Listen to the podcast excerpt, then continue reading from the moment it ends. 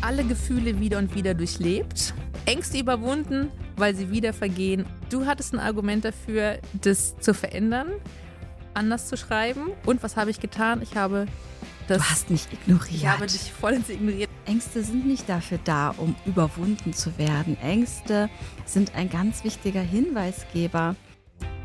Kindermusik ist wichtig und Kindermusik hat Bedeutung.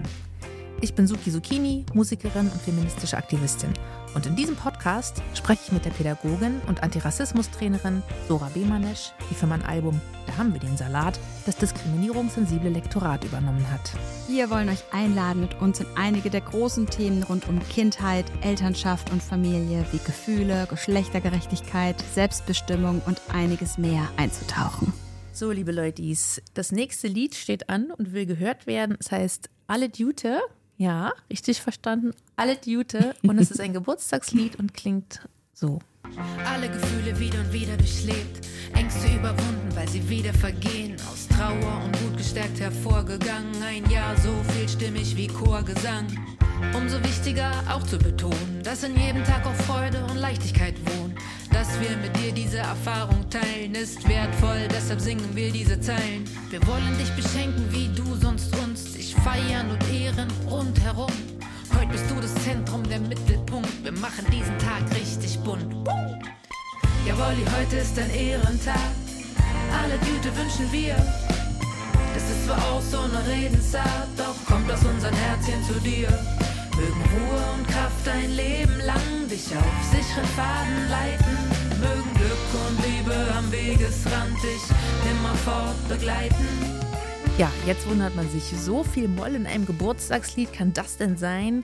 Bei mir geht das. Ähm, tatsächlich hatte ich ein großes Bedürfnis danach, ein Geburtstagslied zu versuchen, weil ich ein ganz spezielles Verhältnis zu Geburtstagen an sich habe. Nicht, weil ich altern und älter werden doof finde, ganz im Gegenteil. Ich finde das schön zu leben und ich finde das auch schön, damit von Jahr zu Jahr zu gehen. Wie alt bist denn du eigentlich? Ähm, warte, lass mich, lass mich, oh, ich so eine Gelegenheit darüber zu reden. Ich werde, äh, ich bin Jahrgang 83. Ich werde dieses Ende des Jahres werde ich runde 40 Jahre. Ah. Und ich werde es sehr wahrscheinlich nicht groß feiern, denn ich feiere meine Geburtstage schon seit meiner Kindheit nicht bis sehr ungern.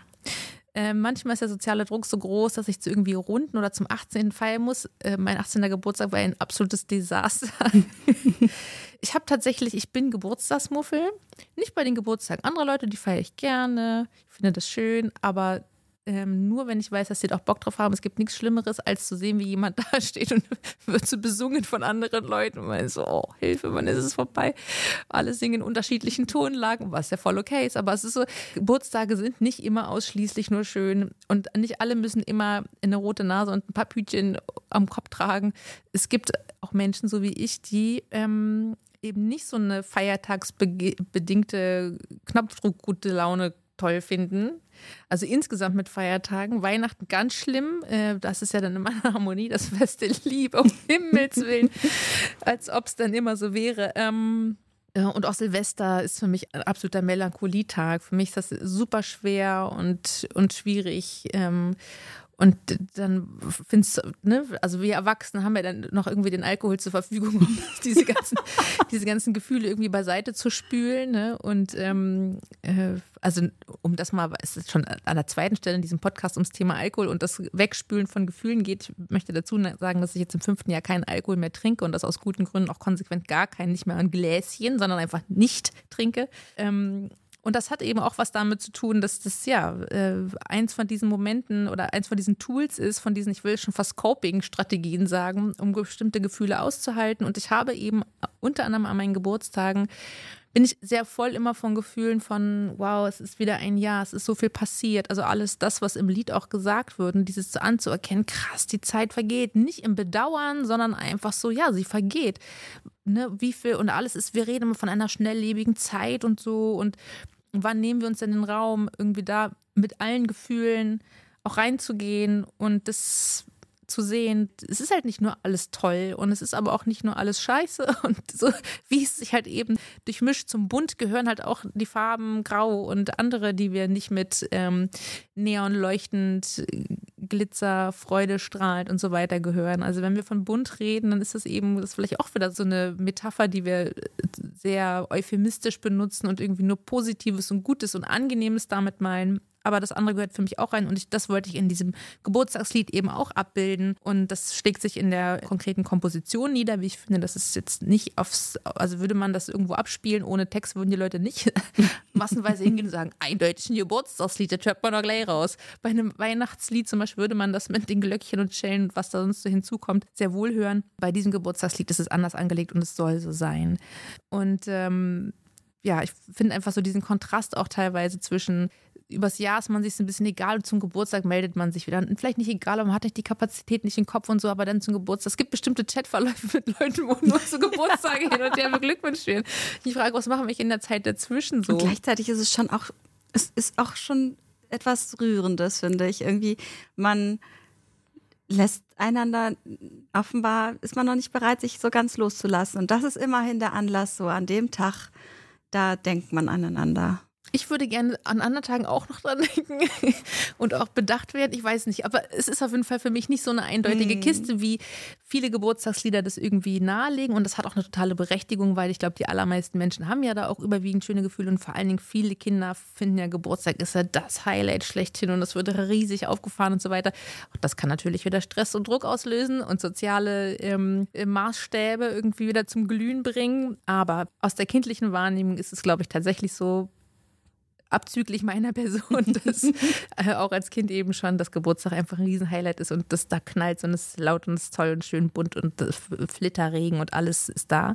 Ähm, aber ich dachte mir, ich werde ja nicht das einzige Kind auf der Welt sein, was eben auch gemischte Gefühle zum Geburtstag hat. Also wenn da draußen noch irgendwo ein Kind als drin in seinem Zimmer sitzt, sich eine Geheimsprache für sich selber ausdenkt, ähm, äh, Hörspielkassetten hört und nebenbei gegen sich selber Mensch ärgere dich nicht spielt, Zitat Sukis Kindheit, dann, ähm, dann genau, dann ist das Lied eben für dieses Kind unter anderem. Ähm, ja, so, das sei mal gesagt. Und trotzdem ist es natürlich überhaupt kein Argument gegen alle, alle anderen Geburtstagslieder, die irgendwie eine andere, einen anderen Ton und einen anderen Vibe mitbringen. Aber wir wollen gerne nochmal auf ein Gefühl zurückgehen, was hier auch reingeschrieben und benannt ist. So ein bisschen Anschluss, im Anschluss auch an den Gefühle-Mühle-Song. Und das ist einmal so gestriffen und dann noch ganz schnell wieder weg.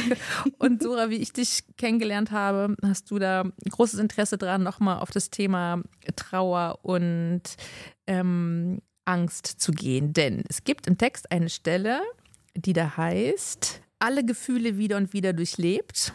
Ja, alle sind's. Ängste überwunden, weil sie wieder vergehen, aus Trauer und Mut gestärkt, Trauer und Wut gestärkt hervorgegangen, ein Jahr so vielstimmig wie Chorgesang. Du hattest ein Argument dafür, das zu verändern, anders zu schreiben. Und was habe ich getan? Ich habe das. Du hast mich ignoriert. Ich habe dich vollends ignoriert.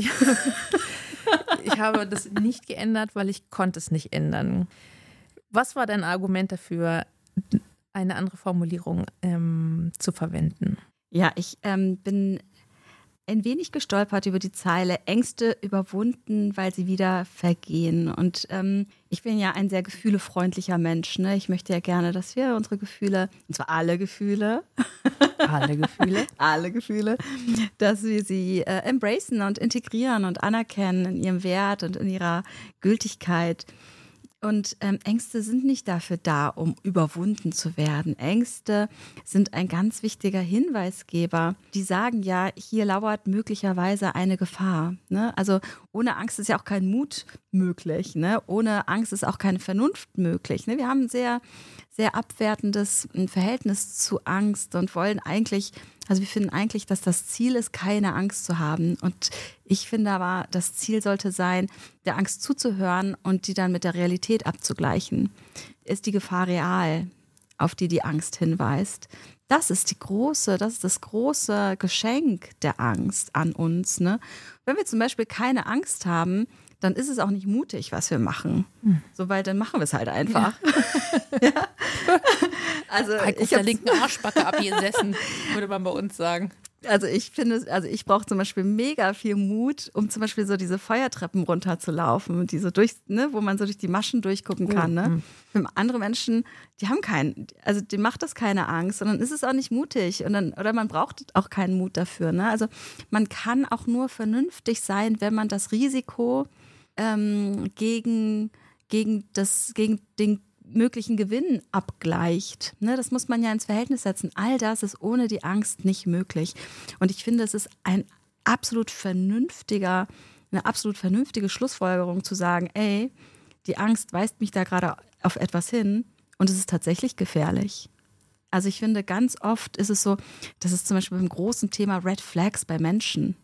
Ne? Auch das hat etwas mit einem wichtigen Hinweisgeber zu tun, ne? dass ich mich irgendwie unwohl fühle oder sowas, dass ich das ernst nehme. Da wird auf eine Gefahr hingewiesen und ich nehme das ernst und ich darf mich umdrehen und weggehen. So. Also Angst ist nicht etwas, das überwunden werden muss, sondern Angst ist etwas, das ernst genommen werden möchte. Und die hat ein unglaublich wertvolles, wichtiges, so wichtiges Geschenk an uns. Ich gehe mit allem in der Theorie bei dir mit. Ich habe es trotzdem nicht anders geschrieben, weil offenbar ist es noch nicht in, so tief bei mir ins Gefühl gerutscht. Vom Kopf zum Herzen ist ja der längste Weg. Zitiere ich irgendwie nicht, weiß es nicht. Bitte lass es mich wissen, weil der Satz nicht von mir ist und ich denke es nur. Ähm, und dennoch konnte ich, ja genau, ich konnte es noch nicht anders schreiben. Und meine Ausrede lautet wie folgt. Ich sage ja nicht Ängste ignoriert oder Ängste geleugnet. Ängste beiseite geschoben, Ängste umgangen, sondern überwinden, überwunden. Das heißt, ich bin da ja irgendwie durch oder drüber, aber hinten auch schnell wieder raus dann. ja, ich finde, das dämonisiert die Angst so, ne? Also es ist, ähm, das ist so, es problematisiert die Angst auch. Aber dabei ist es, dabei können wir das einfach wahrnehmen, so, ne? Also die Angst ist so ein, so ein Hinweisgeber, so guck da mal hin. Und dann kann ich da hingucken und entweder ich, ich, ähm, ich erkenne dann, oh scheiße, da habe ich wirklich ne, ne, eine reale Gefahr übersehen. Und das kann ja, das können ja auch ganz banale Sachen sein, ne? Irgendwie Schiss vor einer Prüfung zu haben. Ich habe zum Beispiel, ich bin zum Beispiel überhaupt nicht aufgeregt vor, äh, wenn ich, wenn ich öffentlich reden muss, vor Workshops, vor Vorträgen oder sowas, bin ich überhaupt nicht fort, äh, bin ich überhaupt nicht ängstlich. Ich bin aber mega aufgeregt, wenn ich nicht gut vorbereitet bin. Mhm. Zum Beispiel, ne? Das war in, in der Uni, habe ich das so gemerkt. Ne? Ich, wenn ich für ein Referat nicht oder eine Klausur nicht, nicht, nicht vorbereitet war, dann ist mir der Arsch auf Grundeis gegangen. Höchstberechtigterweise. So, ne? Sonst fehlt mir das einfach. So, mir mhm. fällt es einfach nicht ein, aufgeregt zu sein sonst. Aber, ähm, und das ist dann ja auch etwas, mit, mit dem man arbeiten kann. So, oh Scheiße, ne? So, ich, ich, ich kann daraus was ableiten. Hm. Ich mag das wirklich nicht, das Gefühl. Und ein, offensichtlich ist es mir aber wichtig, da nicht jetzt zu verkacken. Also nehme ich das das nächste Mal ernster. Also das ist ja nicht etwas, was uns in Mark und Bein übergehen muss. Das ist ja auch so eine Überhöhung mhm. von Gefühlen. Ne? Also das muss dann ja nicht irgendwie das Steuer übernehmen, sondern das genau, wir haben ja auch neulich in der, in der Folge über die Scham gesprochen. Das ist eine Hinweisgeberin. Ne? Die Angst ist eine Hinweisgeberin. Die Scham ist, eine Hinweisgeberin. Ne, die Scham sagt uns, oh, so will ich mich gar nicht verhalten. Fertig, abgehakt. Ne?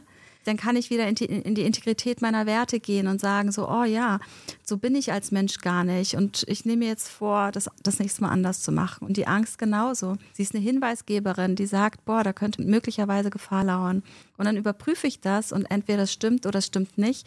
Und es ist auch okay, zaghaft zu sein. So, warum nicht zaghaft sein? Das ist, das ist, hat ja auch etwas sehr Patriarchales, keine Angst haben zu sollen. Ne? Es hat auch etwas sehr Kapitalistisches, so dieses dieses immer weiter, immer weiter mhm. und ne, irgendwie Gefühle überwinden und Hürden überwinden und so weiter. Mhm. Ne? Und dann, ich bin da eher so, lasst uns doch hingucken, lasst uns das nicht überhöhen, aber lasst es uns ernst nehmen einfach. Ja, ich glaube auch, dass da jetzt kommt was, was ist keine Ausrede, eine Erklärung, es wird besser. Ähm, vielleicht hat sich doch einfach so genau diese Formulierung, weil das an den Hürden und so gerade auch so exemplifiziert ist, zu über, überwinden ist einfach auch so etwas überwinden, ist so eine feststehende, formelhafte Formulierung, die mir da vermutet. Da bin ich vielleicht auf den Leim gegangen. Mir fallen jetzt natürlich sofort ganz viele andere Sachen ein, zu denen ich nicht bereit war. Jetzt ist die Platte schon aufgenommen und veröffentlicht. Schöner Scheiß. Ängste durchschritten vielleicht oder so. Zum Beispiel. Ja, aber für live kann ich es ja noch erinnern. Das ist ja schon mal gut. Das kann ich ja noch mal dazu sagen. Siehst du, gut, dass wir, ähm, dass du mit, deinem, mit deiner Draufsicht diese Platte so bereicherst. Ähm, aber tatsächlich, weil sie wieder, vielleicht, vielleicht bin ich auch irgendwie als Mutter so dieses, also was mir Mütter von Erwachsenen oder Eltern, ja, Mütter, von erwachsenen Kindern sagen, es hört nie auf. Die Sorge, dass irgendwas ist, hört nie auf. Ist das Schlimmste, was passieren kann? Diese ganzen Bilder. Also die, die, die Umi Rachel, sie ist 93 Jahre alt. Sie sagt, Spätzle, das hört nie auf. Ja. Und ähm, hm, vielleicht rührt es ein bisschen daher, ne? dass man denkt, ach, es ist jetzt, oh Gott, alle wieder zu Hause, alles okay, alles sind wieder einigermaßen heile zusammen.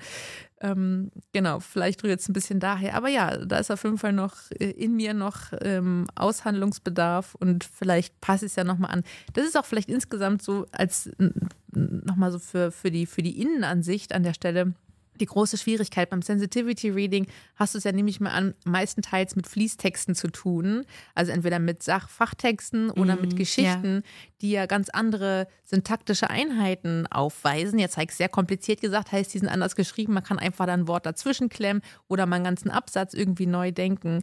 Aber hier haben wir es ja mit einer lyrischen Form zu tun, die auch noch auf die Musik hören will, sich auch noch an die Rhythmik halten. Dann bin ich jetzt auch nicht die erste Sängerin der Welt. Das heißt, ich muss eh auch schon wohin mit meiner Stimme und ohne mich da selber irgendwie runtermachen zu wollen. Aber mir ist es natürlich klar, wir hören natürlich die schiefen Töne. Völlig okay, wir machen das einfach. Thema Fehlerfreundlichkeit, alles gut, ich liebe es trotzdem. Vielleicht auch genau deswegen. Ähm, das sind natürlich alles noch Parameter, die damit reinspielen. Und dann kann ich nicht einfach jetzt noch so dann einen riesigen Teil dazu tun oder wegnehmen. Das verändert ganz, ganz viel in der Form. An manchen Stellen, wie mit dem Outro bei Okay Leutis, haben wir sozusagen geschafft, da hinten noch so einen Nachsatz ranzubauen. An anderer Stelle haben wir ein ganzes Intro zu einem Song noch äh, geschrieben und es als Skit veröffentlicht im Fall von Regenbogenhaus. Ähm, hier, genau, steckt dich so mitten im Lied und konnte nicht vor und nicht zurück. Aber ja, dennoch, wir sprechen drüber, immerhin. Wir widmen uns dem. Ja, genau. Ich finde, das ist ja auch wichtig, diese ganzen Systeme, die sind ja nicht innerhalb von einer Generation oder so etwas entstanden. Also was da alles dekonstruiert, dismantelt, geheilt, ähm, identifiziert, neu gedacht werden will. So, ne? Ich finde, wir, wir muten uns an vielen Stellen zu wenig zu und an anderen Stellen zu viel. Das darf ein Wachstumsprozess sein. Also ich meine, wir sprechen jetzt hier auch nicht über, über Rassismus. Ich meine, das ist, also das ist ja auch ein eher ungewöhnliches Sensitivity Reading. Ich werde sehr selten dazu angefragt, über also Text über Gefühle in Bezug auf Gefühle äh, gegenzulesen. Mhm. Natürlich, das, da geht es ja normalerweise um Diskriminierung. Ähm, das, darf, das darf ein Wachstumsprozess sein, ein Übungsprozess und anders geht es ja auch gar nicht. Also es ist ja auch ein Prozess, dass wir gerade anfangen. Ähm, das gab es in meiner Kindheit nicht, diese vielen Bücher über Gefühle. So, und dass die natürlich nicht das Ende vom Ei sind, ich finde, das ist auch irgendwie immer ganz wichtig. Ich finde, das hat auch etwas sehr Dekoloniales auf dem Schirm zu behalten. Wir sind nicht das Ende der Fahnenstange. Mhm. So, ne? Ich finde irgendwie so ein Aspekt der Demut auch immer wieder wichtig. Wir finden das alles heraus gerade. Es ist alles ein Prozess. Und dann darf dann auch, dann steht das halt steht da so. Da. ja, und das ist auch so eine interessante Gleichzeitigkeit, weil ich habe früh in vielen Songs habe ich Textstellen für live verändert. Ich habe nie was neu aufgenommen, ähm, weil ich es auch irgendwie nicht vertuschen wollte. Ähm, aber ich habe es sozusagen live angepasst und ich habe auch oft darüber geredet, auch live oft darüber geredet und gesagt, okay, falls euch jetzt auffällt, das unterscheidet sich von der Albumversion aus diesen jenen Gründen. Ne? Ist jetzt nicht so, dass ich irgendwie bei jedem Konzert nochmal irgendwie die große Schriftrolle ausbreite und sage, hier, guckt mal da und da achtet hier, aber so punktuell schon irgendwie darauf hingewiesen, wo sich Dinge für mich verändert haben und auch in Interviews und so darüber gesprochen habe. Und das war, ist ja auch sozusagen Intention dieses Begleitheft-Podcasts, äh, eben das sozusagen einmal hier zentriert vorzutragen, im Sinne von transparent zu machen, zu sagen, was sind die Prozesse da drin, auch dass es für mich nicht ein fertiges Produkt ist, sondern einfach eine Momentaufnahme, die du begleitet hast und ähm, und ich das wichtig finde, sozusagen mich da auch mitzuteilen und so wichtig wie alle Lesarten aller derjenigen, die diese Lieder hören, sind, so wichtig ist auch mein Prozess da drin und, ähm, und das ist das. So. Ja. Noch was zur Ergänzung oder haben wir es an ich der bin Stelle? Fertig. okay. Juti. Na denn, ähm, auf in die nächste Runde. Tschüssi. Dieser Podcast entstand in Zusammenarbeit mit Universal Music, Schnitt und Sound, Charlotte Simon, Aufnahme Nina Adin, Beratung André Hofer, Covergestaltung Camilla Klotz.